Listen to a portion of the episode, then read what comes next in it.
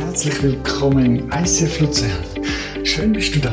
Wir hoffen, dass du die Message kannst geniessen und dass du inspiriert wirst. Mehr Informationen zu dem Podcast und weitere Ressourcen findest du auf icf-luzern.ch.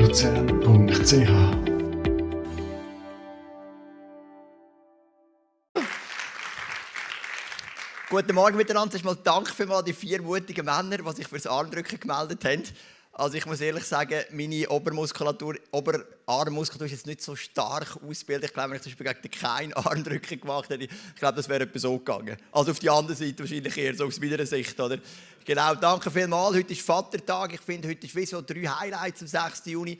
Erstens ist Vatertag. Der Levin hat mir ein schönes Kompliment gemacht diese Woche. Rebecca und ich haben ein bisschen Streit gehabt. Und dann habe ich zum Levin und zum Jahr gesagt, der Papi und die Mami, die streiten manchmal schon ein bisschen viel. Und dann hat der Levin gesagt, er finde nicht, weil wenn er bei den Kollegen die sind, die Eltern streiten viel mehr. Ich gedacht, wow, cool, oder? mega. Genau, das Zweite, was ich mega schön finde, eben, es hat ein bisschen Lockerungen gegeben. Wir können das erste Mal unsere Bar wieder öffnen. Essen haben wir heute noch nicht, das wird auch bald kommen, aber wir können wieder trinken, wir können wieder zusammensitzen. Und das Dritte, wir können wieder mehr Leute reinladen. Das sehen wir heute Morgen. Das macht mega, mega Freude. Aber wenn ich auch zurückschaue, seit wir das Ticketing haben, Ende Oktober, was mich wirklich bewegt hat, wir haben eine einzige Celebration gehabt, die nicht ausverkauft war.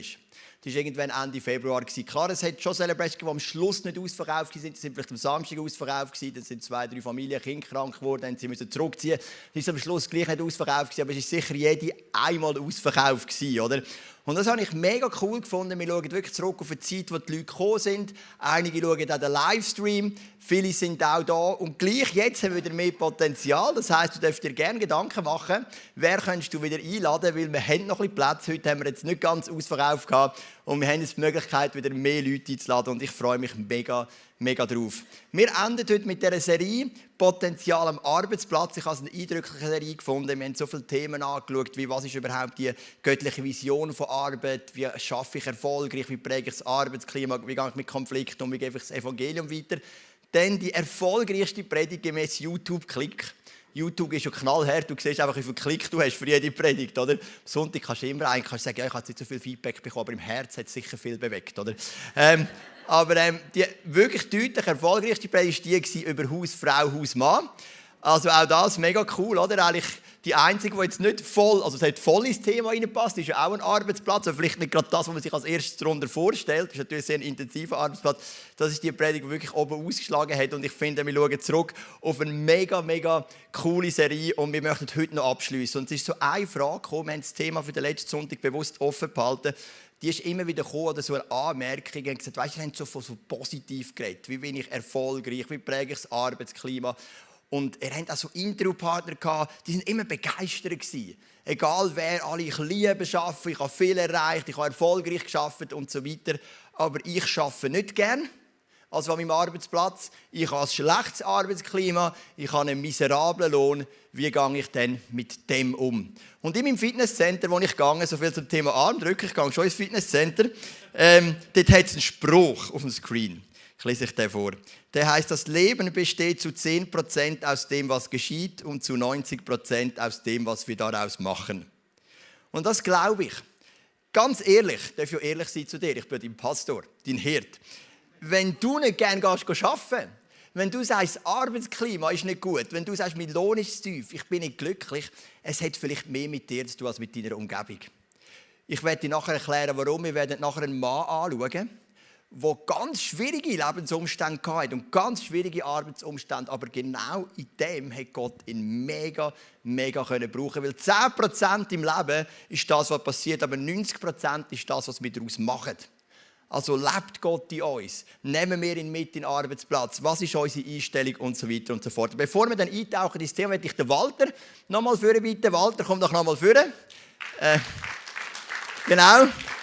Ist ja schon mal davor gestanden. Wir haben ja ein neues Ministry gegründet, gell, wo wir Leute unterstützen am Arbeitsplatz. Aber ich glaube, Hanna könnte dein Mikrofon nehmen. Das wäre noch gut. Ist jetzt nicht desinfiziert, Walter. Ich hoffe, das ist für dich okay, gell? Und Walter, erzähl uns doch, wie hat sich das Ministry entwickelt und so, was sind die nächsten Schritte? Also du darfst die Maske abziehen, wenn du willst, gell?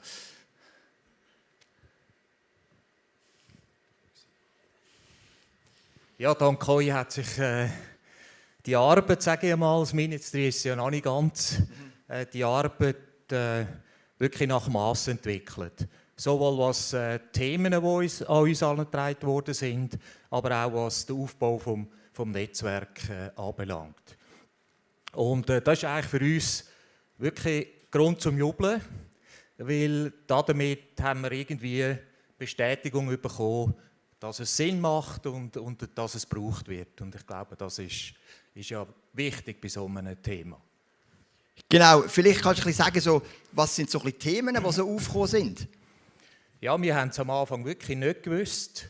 Und äh, der, der Spannbogen, die Weite der Themen war unglaublich. Gewesen. Also ganz konkret, das, was wir im Video gesehen haben, Work-Life-Balance, Spannungsfeld Family Job. Dann aber auch ganz konkret, wie gehe ich mit älteren Mitarbeitenden um. Mobbing-Thema, war auch etwas. Gewesen. Und dann aber mehr im unterstützenden Bereich.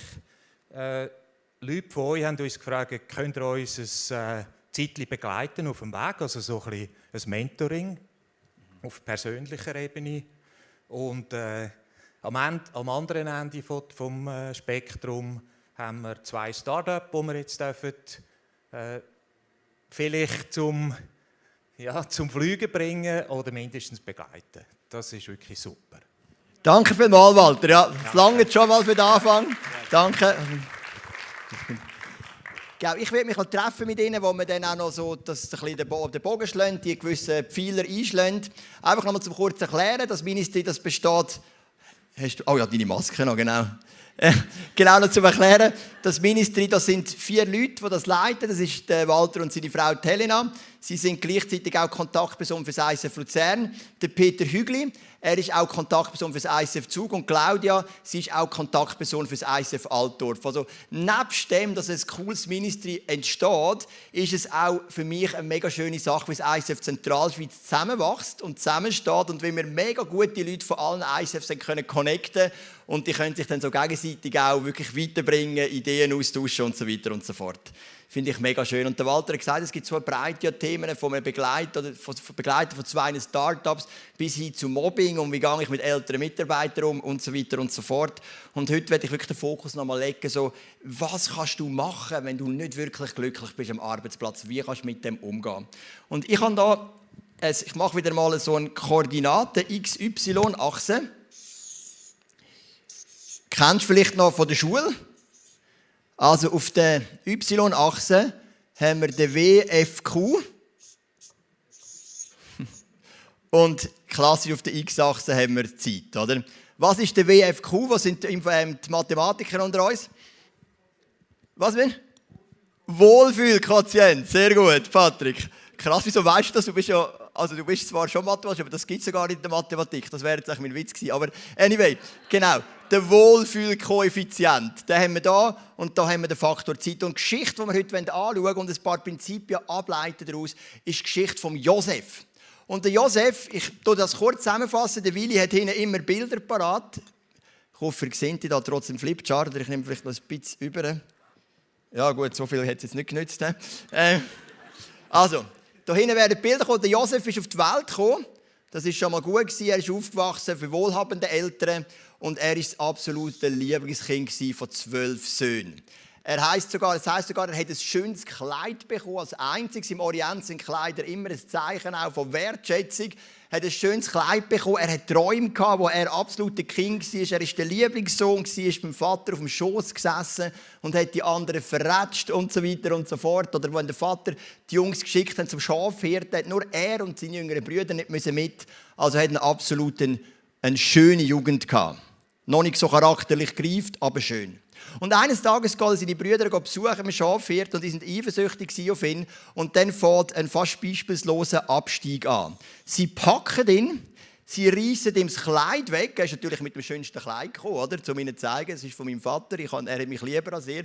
Und sie werfen ihn in einen Brunnen. Eigentlich wollen sie ihn sogar umbringen, aber der älteste Bruder, der Ruben, sagt, komm, komm wir verkaufen den gescheiter, um mindestens sein Leben noch zu schützen. Dann werfen sie ihn in einen Schacht und ein bisschen später kommt eine Karawane von Ismaeliten und sie verkaufen ihn und er wacht wieder auf oder wacht wieder auf, er kommt dann auf Ägypten, auf den Sklavenmarkt. Also du siehst, nach dieser wunderschönen Jugend kommt über den Brunnenschacht, über die Angst, ist er auf dem Sklavenmarkt. Sein WFQ in einem fremden Land, in einer fremden Sprache, versklavt, ist ganz am Boden. Dann wird er gekauft von einem Mann namens Potiphar und der Josef macht so gute Arbeit, dass der Potiphar ihn bald über alles einsetzt, was in dem Haus ist. Also er sagt, du darfst das ganze Haus verwalten, das Einzige, was du nicht darfst anlangen, das ist meine Frau.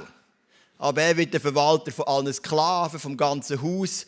Also es geht ihm sicher wieder einiges besser. Wahrscheinlich ist er noch nicht da oben. Ich nehme an, immer noch fremdes Land, fremde Sprache, vor allem seine Familie nicht um. Aber ich will sagen, es geht doch einiges besser. Die Frau aber von dem Herr verliebt sich in, will mit ihm schlafen. Er ist aber ganz sauber und sagt, da mache ich nicht mit. Und da dreht die Frau den Spieß um und sagt, er will mit mir schlafen, worauf sein Herr so zornig wird und ihm ins Gefängnis rührt. Und dann fängt es wieder an. Ich würde sagen, da der WFQ geht sogar auf unter Null. Ägyptische Gefängnisse, die sind oft unter dem Boden gewesen. Man muss sich das vorstellen, wie mit so tollen Deckeln. Da ist eine Straße und dann hast du so ein paar Eisengitter drüber gehabt. Und unten dran sind die Gefangenen gewesen, wirklich so in Löchern. Also das ist überhaupt nichts Schönes. Das ist etwas, wo wirklich das ist ein, ein weiterer Tiefschlag und er kann nicht mal etwas dafür. Von da hätte man mindestens können sagen, ja, du Muttersöhnli, alle verrätst, immer angegeben mit deinen Träumen und so. Da bin ich noch selber schuld, aber da hat er ja alles richtig gemacht. Und es geht noch tiefer ab. Im Gefängnis passiert dann wieder das Gleiche. Er schafft wieder mega gut, wird wieder auf mich aufmerksam und der Gefängnisvorsteher vertraut ihm wieder alles an. Also es geht wieder ein bisschen aufwärts. Er wird der Chef vom Gefängnis oder der Chef der Verwalter.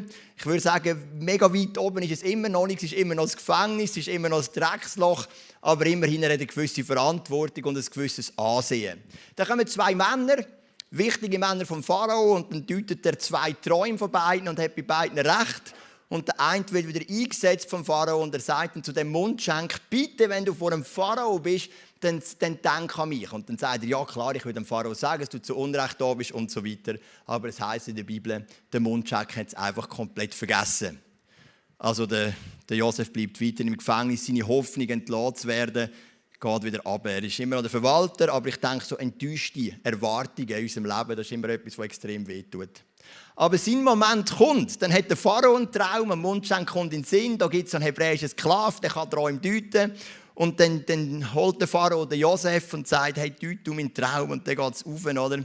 Und am Schluss sagt sogar der Pharao am Josef, was soll ich jetzt machen? Weil der Inhalt des Traums ist, es werden sieben fette Jahre kommen mit reichen Ernte und dann sieben magere Jahre mit einer schlechten Ernte. Und dann sagt der Josef, such dir einen guten Mann, der das verwaltet, der in den guten Jahren spart, damit man genug in den schlechten Jahren. Und dann sagt der Pharao, es gibt keinen besseren als du. Und am Schluss wird er gesetzt als Vize-Präsident vom ägyptischen Reich. Ich meine, unser Leben ja, im Normalfall macht nicht so extreme Schwankungen. Meistens ist bei uns das Ganze ein bisschen konstanter, bei ihm ist es jetzt ein bisschen extrem. Aber das Spannende ist, der Josef, der hat 14 Jahre, sagt man ungefähr, ist das gegangen. 14 Jahre hat er wirklich eine schwierige Situation nach der anderen über, über den Brunnen, über den Sklavenmarkt, über die Versuchung von der Frau, wo er dann widersteht, das Gefängnis, die enttäuschten Erwartungen bis er dann wirklich richtig aufblühen kann, seine Berufung auch reinkommt. Seine Familie zieht dann nach, also er kommt auch wieder zusammen mit der Familie, versöhnt sich mit den Brüdern. Das ist so kurz gesagt die Geschichte von Josef. Und als ich die gelesen habe, habe ich gemerkt, es gibt einen Vers, der wiederholt sich zweimal, und zwar im Kapitel 39. Und wir haben das immer wieder gesagt, wenn sich etwas wiederholt in der Bibel, dann ist es wie heute fettdruckt oder unterstrichen. Die haben noch keinen Computer gehabt, die haben nicht fett drucken oder unterstreichen, das haben sie nicht so kennt oder übermalt. Man hat Sachen wiederholt. Ich nehme immer das Beispiel von diesen 24 Ältesten im Himmel, die das Lamm anbeten und sie rufen Heilig, Heilig, Heilig. Die dreifache Wiederholung ist die stärkste Betonung, die wir haben in der Bibel haben. Also das heißt so heilig, heilig, heilig, heiliger es gar nicht mehr. Das ist die, die stärkste Betonung. Und da haben wir einen Vers, der wiederholt sich zweimal praktisch identisch. Im 1. Mose 39, Vers 2 heißt es, und der Herr war mit Josef, sodass er ein Mann wurde, dem alles glückte. Das bezieht sich auf die Situation nach dem Sklavenmarkt. Er wird gekauft und dann heißt Gott ist mit ihm und ihm ist alles Glück. Darum hat er dann auch mehr Einfluss bekommen und hat Verantwortung bekommen für das ganze Haus von seinem Herr. Und dann am Ende vom 1. Mose 39, und das bezieht sich jetzt aufs Gefängnis, Dort heißt es mit ähnlichen Worten, denn der Herr war mit Josef und was er tat, dazu gab der Herr Glück. Und ich glaube, wir können immer Prinzipien lernen. Auch gerade von diesen Geschichten vom Alten Testament. Und mich hat der Satz angesprochen, dass zweimal steht, der Herr war mit Josef. Das steht zweimal, der Herr war mit Josef. Jetzt meine Frage an dich, ist er nur da mit ihm gewesen? Oder ist er auch da mit ihm gewesen? Natürlich auch da. Er ist immer mit ihm und vielleicht hast du wirklich eine mega zähe Situation. Bist vielleicht in einem Studium, wo es nicht recht vorwärts geht, hast die Arbeitsstelle, eine mega zähe Situation, ein schwieriges Team, machst Überstunden ohne Ende, mega chaotisch, vielleicht auch Corona, wo gewisse Umstände äh, kompliziert haben. Ich habe gerade mit dieser Woche mit jemandem vom ICF, die haben in ihren Lager und so, so viele komplexe Umstrukturierungen müssen machen wegen all diesen Corona-Vorschriften, dass sie einfach viel weniger haben können produzieren aufs Mal, aber gleichzeitig viel mehr Aufträge haben. Und jetzt sind alle am Anschlag, oder? So ein bisschen gegen Ende von dieser, oder hoffentlich Ende von dieser Corona-Zeit, oder? Das, sind so, das kann ja sein, dass du so schwierige Momente hast, aber was wir aus diesen zwei Versen nehmen, Gott ist mit dem Josef und Gott ist auch mit dir. Und dann habe ich mich gefragt, ja, was bedeutet denn das, Gott ist mit mir?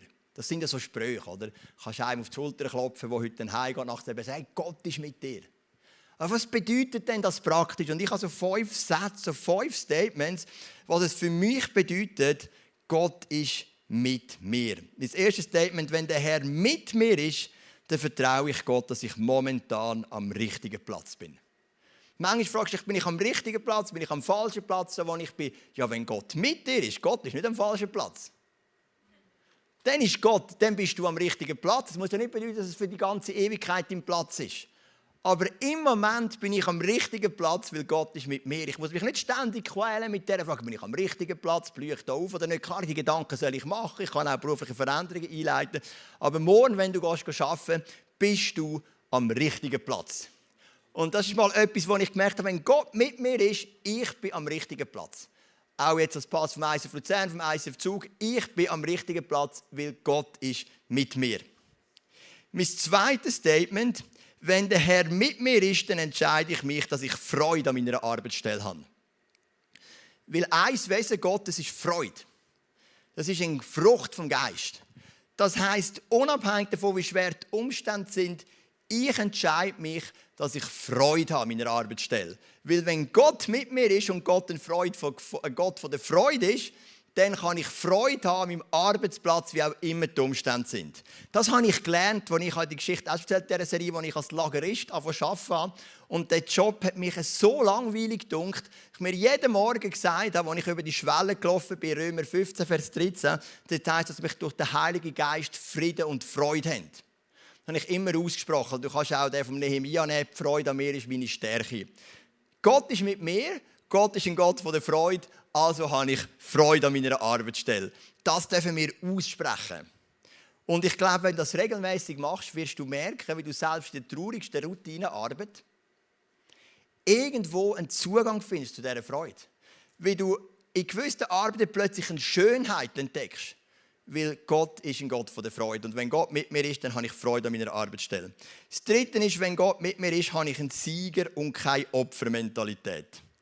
Natürlich, manchmal gibt es schwierige Umstände wie Mobbing und so, und das wollen wir überhaupt nicht wegdiskutieren. Und das ist eben auch super, wenn dich dann meldest, wenn du dich irgendwo betreuen lässt in dieser Situation, das ist ja gar keine Frage aber gleichzeitig dürfen wir eine Einstellung haben von einem Sieger und nicht von einem Opfer. Also ich bin nicht Spielball von meinen Umständen, sondern wenn Gott mit mir ist und er hat ja den Sieger errungen durch Jesus Christus am Kreuz von Golgatha, dann darf ich eine Siegermentalität haben und keine Opfermentalität. Das heißt, wenn ich ein schlechtes Klima habe, ich darf durch Kraft Gottes mithelfen, positiv zu prägen. Oder ich darf auch durch Kraft Gottes einfach aushalten.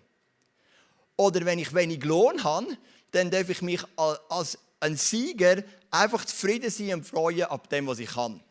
Also das ist so die Siegermentalität. Wir haben eine Siegermentalität und keine Opfermentalität. Ich habe am Dienstag ein ultra mega schräges Gespräch gehabt. Das habe ich wirklich noch selten erlebt. Ich habe nach langer Zeit wieder mal eine Stadtführung im Zug und ich habe es geliebt, mich mega gefreut. Ich glaube, ein halbes Jahr her, dass ich die letzte hatte.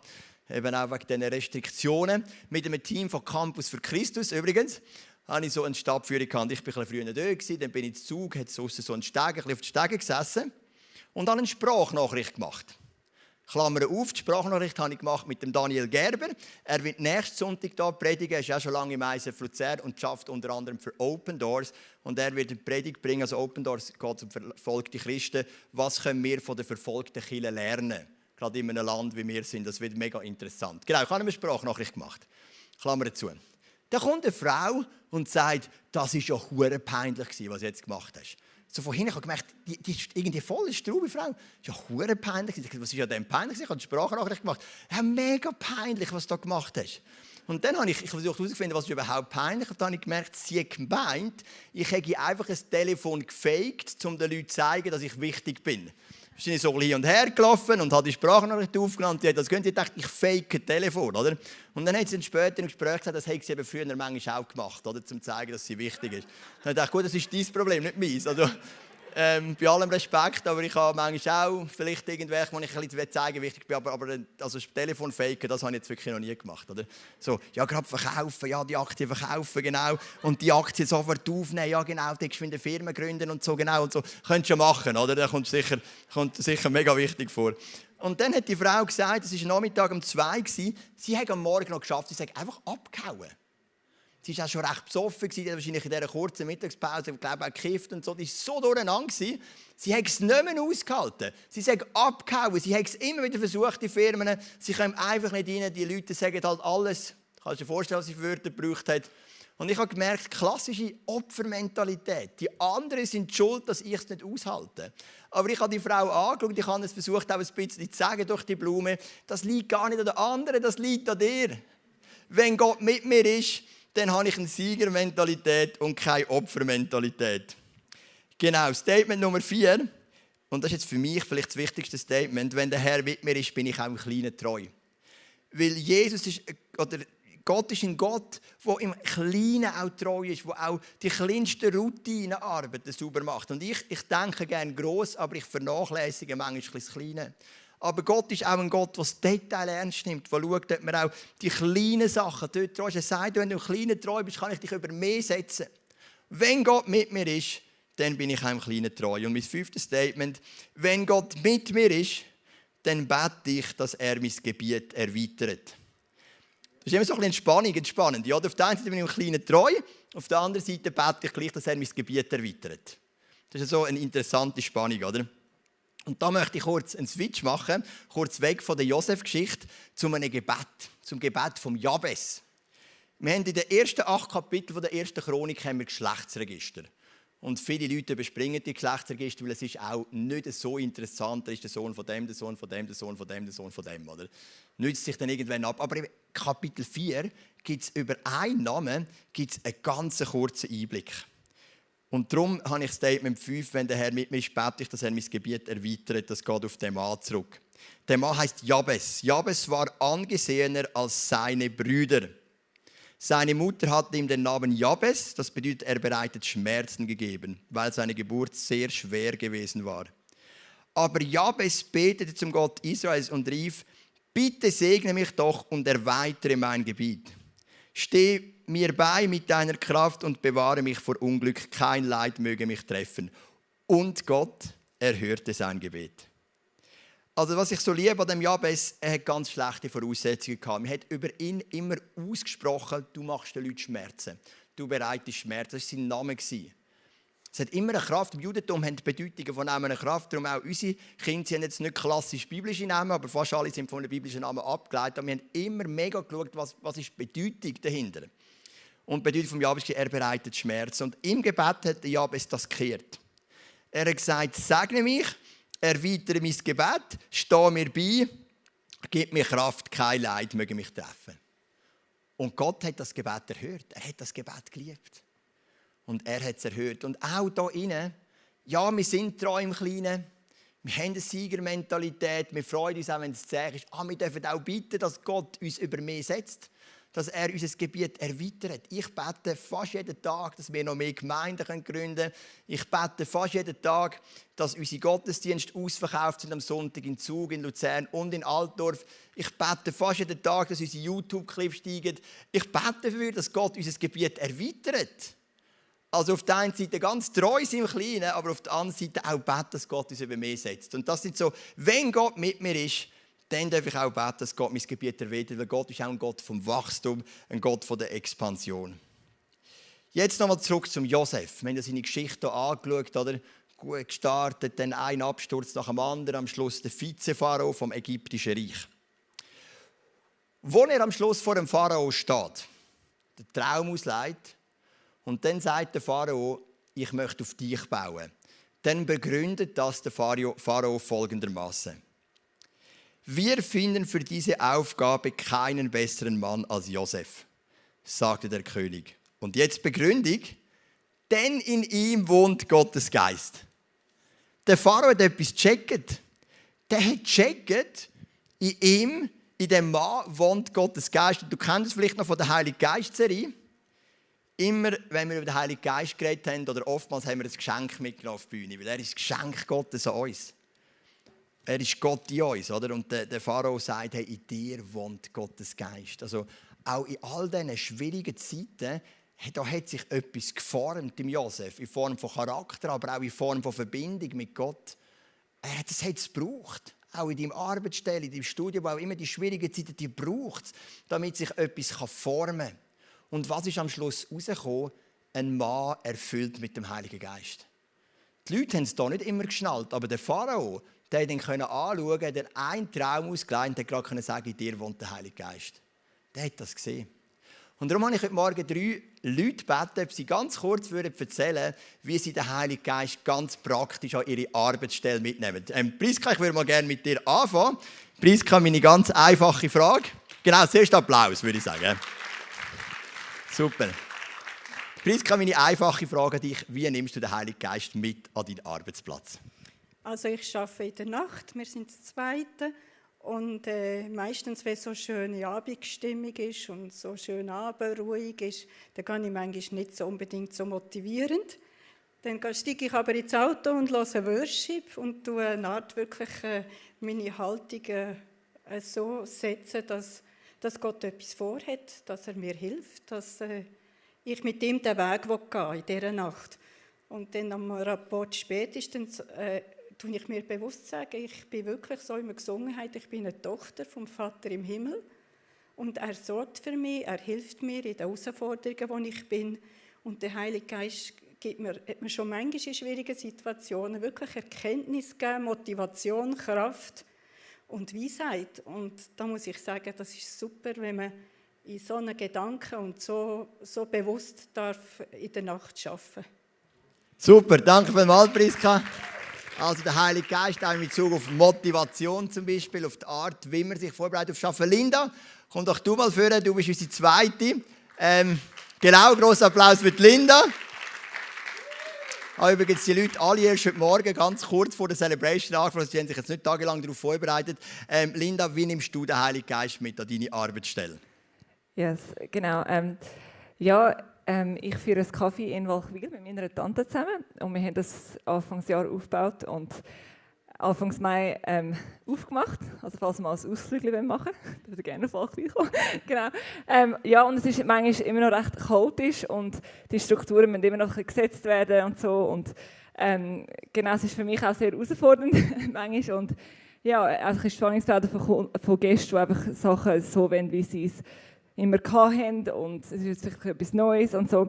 Genau, und ich merke, wie ich, ich bin am Anfang sehr oft frustriert worden und ich merke einfach, dass ich, wie wenn ich Gott einfach in die Moment einlade und ähm, eigentlich wie Priska gesagt hat, ich habe jetzt ein bisschen längeren Arbeitsweg mit dem Auto und ich tue einfach, ähm, manchmal schaffe ich es nicht, aber ich probiere einfach Gott einzuladen einfach für den Tag. Und einmal habe ich auch einfach über das Kaffee, das ich gemacht habe, einfach irgendwie das Kaffee gesegnet, dass irgendwie das gut ankommt. Das ist okay. Und ich habe nur Komplimente bekommen den ganzen Tag. Also ich habe das Gefühl, der Heilige Geist lebt ja eh in uns innen und ich habe das Gefühl, wenn wir bewusst wie Perspektive auf das setzen, dass er in uns lebt, dann wird er auch wirken. Und dort, wo wir sind, ja, ist er auch. Und ich habe das Gefühl, wenn wir das bewusst machen, dann, ja, he's there.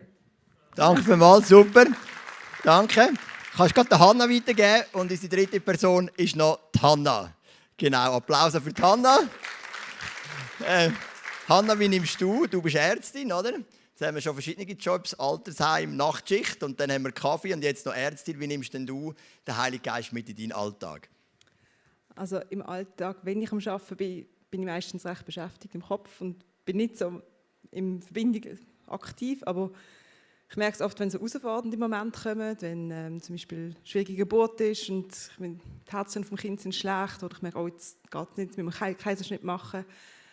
Und dann gibt es immer so die Momente, wo du so am Warten bist und du weißt, du kannst jetzt noch nichts machen, du musst noch warten, entweder musst du ein bisschen auf warten oder du bist im OP, hast dich steril gewaschen und du wartest da, bis die OP-Schwester alles gerichtet hat.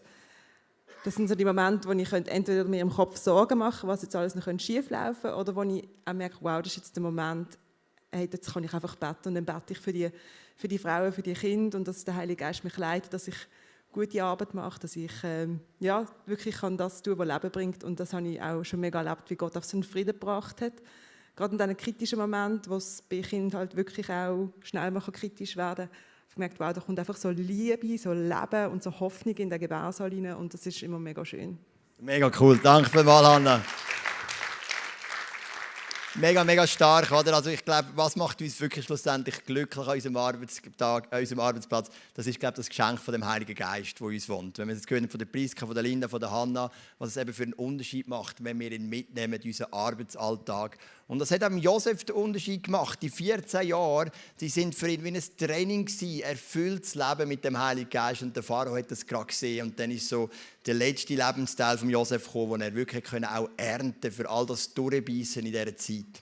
Vielleicht noch ein kleines Detail, wo dann der Josef vom Pharao ordiniert wird, heißt im 1. Mose 41, Vers 42, er nahm den Siegelring mit dem köstlichen Wappen von seinem Finger und steckte ihn Josef an. Dann gab er ihm kostbare Kleidung aus Leinen und legte eine goldene Kette um seinen Hals. Das sind da verschiedene Sachen, aber ich gehe jetzt mal auf das Er nimmt kostbare Kleidung und leitet sie nach. Wie ist noch spannend, also der Aufstieg hat angefangen, indem der Pharao ihm kostbare Kleider angelegt hat. Und wie hat dann der Abstieg angefangen von ihm? Wenn wir nochmal vier Kapitel vorgehen, 1. Mose 37. Kaum hatte Josef sie, also seine Brüder, erreicht mit Schafhirten, da entrissen sie ihm sein vornehmes Gewand und warfen ihn in den leeren Brunnenschacht. Also hat ja angefangen, mit ihm das Gewand abgezogen. Das sind 14 Jahre vom Leiden und dann hat man ihm wieder das Kleid angezogen.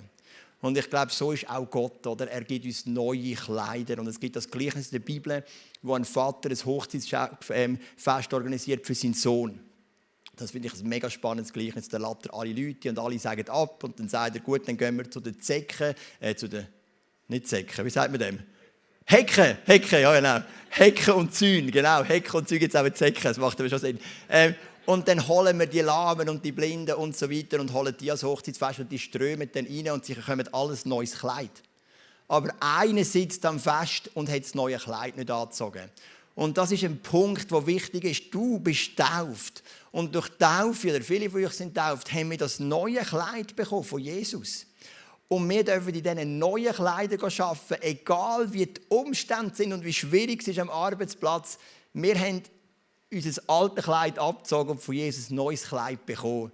Und beim Josef ist der Moment gekommen, aber er hat 14 Jahre darauf warten. Das musst du nicht. Du darfst in dieser neuen Identität, in diesem neuen Kleid leben. Ja, Band dafür kommen. Ich möchte mal die fünf Statements repetieren dass du sie einfach noch mal anschauen mit mir zusammen und dann kannst du dir auch nachher vielleicht noch Gedanken machen, weil vielleicht ist für jeden ein anderes wichtig heute. Also wenn wir die fünf Statements noch mal anschauen miteinander, dann haben wir erstens, wenn der Herr mit mir ist, dann vertraue ich Gott, dass ich momentan am richtigen Platz bin. Vielleicht ist genau das Statement wichtig, dass du das nachher im Worship Teil 2 mit Gott festmachst. Ich bin am richtigen Platz.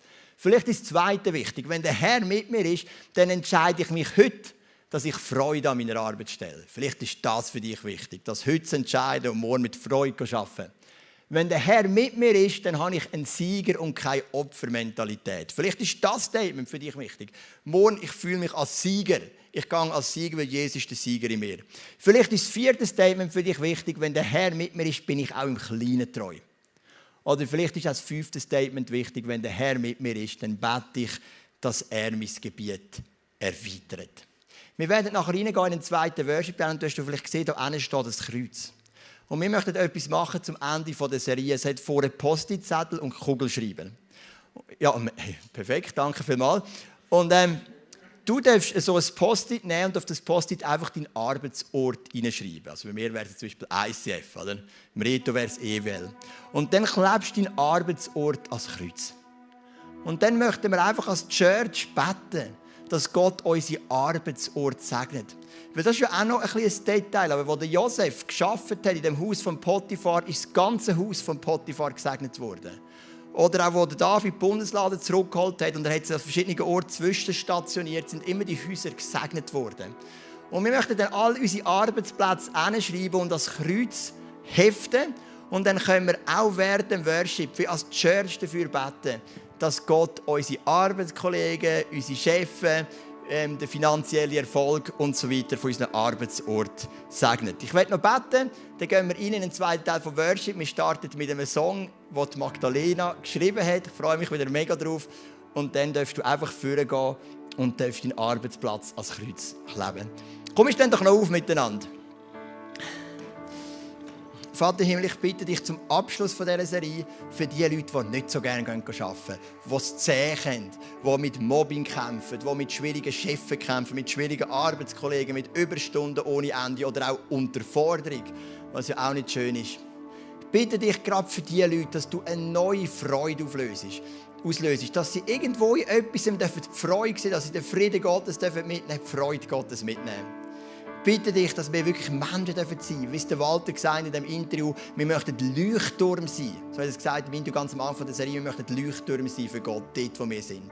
Und dass hier innen, ich weiß nicht, wie viele Leute sind, vielleicht 60, 70 Leute, dass wir 60, 70 Leuchttürme dürfen sein an unserem Arbeitsplatz. Oder auch unsere Familie, für die, die der Arbeitsplatz Familie ist. Wir möchten Leuchttürme sein für dich.